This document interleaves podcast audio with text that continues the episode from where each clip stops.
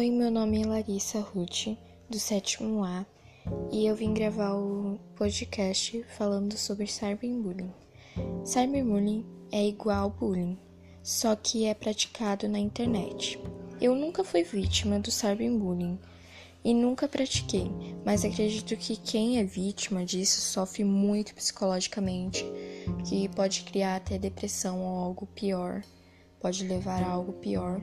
Por isso, quem está sendo vítima disso, eu recomendo que fale para os seus responsáveis, pais, avós, tios, ou mesmo você denuncie aquela página. Você que não está sendo vítima, mas está vendo, por favor, ajude aquela pessoa, denuncie aquela página, porque também é, é crime. Isso é muito ruim, muito, muito mesmo. E eu acredito que cyberbullying é, na internet é muito pior. Muito pior, porque não só seus colegas da escola vão ver, mas todos vão ver. E você que está sendo vítima, não fique calado. Corre atrás, porque você não merece estar sofrendo assim. Você não é isso que você, eles estão falando. Você é algo melhor, maior.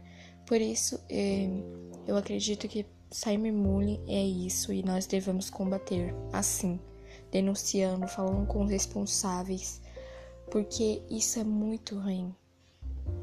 E a pessoa sofre porque às vezes ela está passando por um momento difícil. E é muito ruim. Os sentimentos, psicologicamente. Esse é meu podcast. Obrigada por ouvir.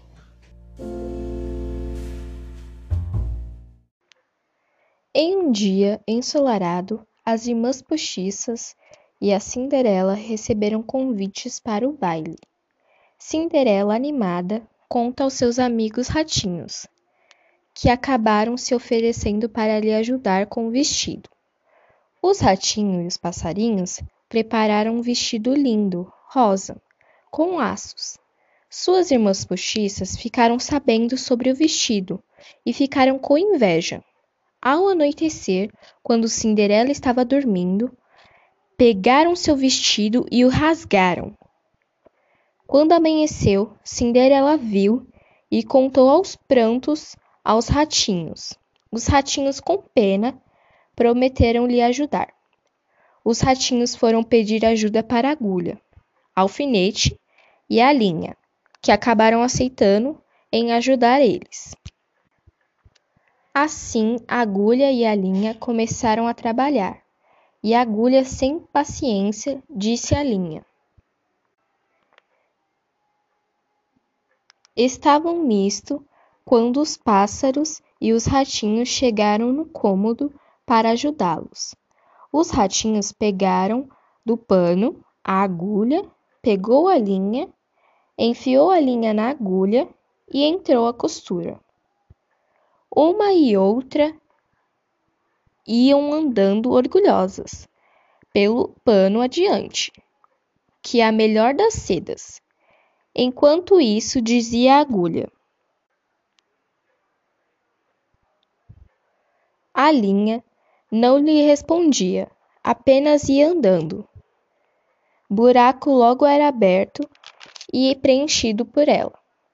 Ativa e silenciosa, como quem sabe bem o que faz e não está com paciência para dar ouvido a ela. Sendo assim, a agulha, vendo que ela não lhe respondia, ficou quieta também e foi andando. E era tudo silencioso na saleta de costura. Não se ouvia mais que o plique, plique, plique da agulha no pano. O sol se pondo, o ratinho dobrou a costura para o dia seguinte.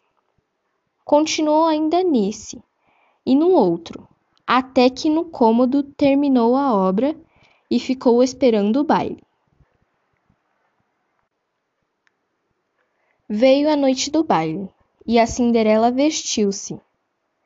Os passarinhos e os ratinhos que ajudou a vestir-se levava a agulha espetada no corpinho para dar algum ponto necessário.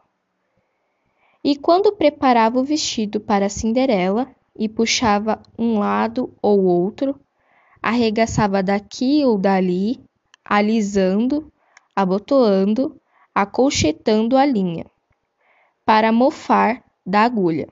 Perguntou-lhe: Parece que a agulha não disse nada, mas um alfinete, de cabeça grande e não menor experiência, murmurou a pobre agulha.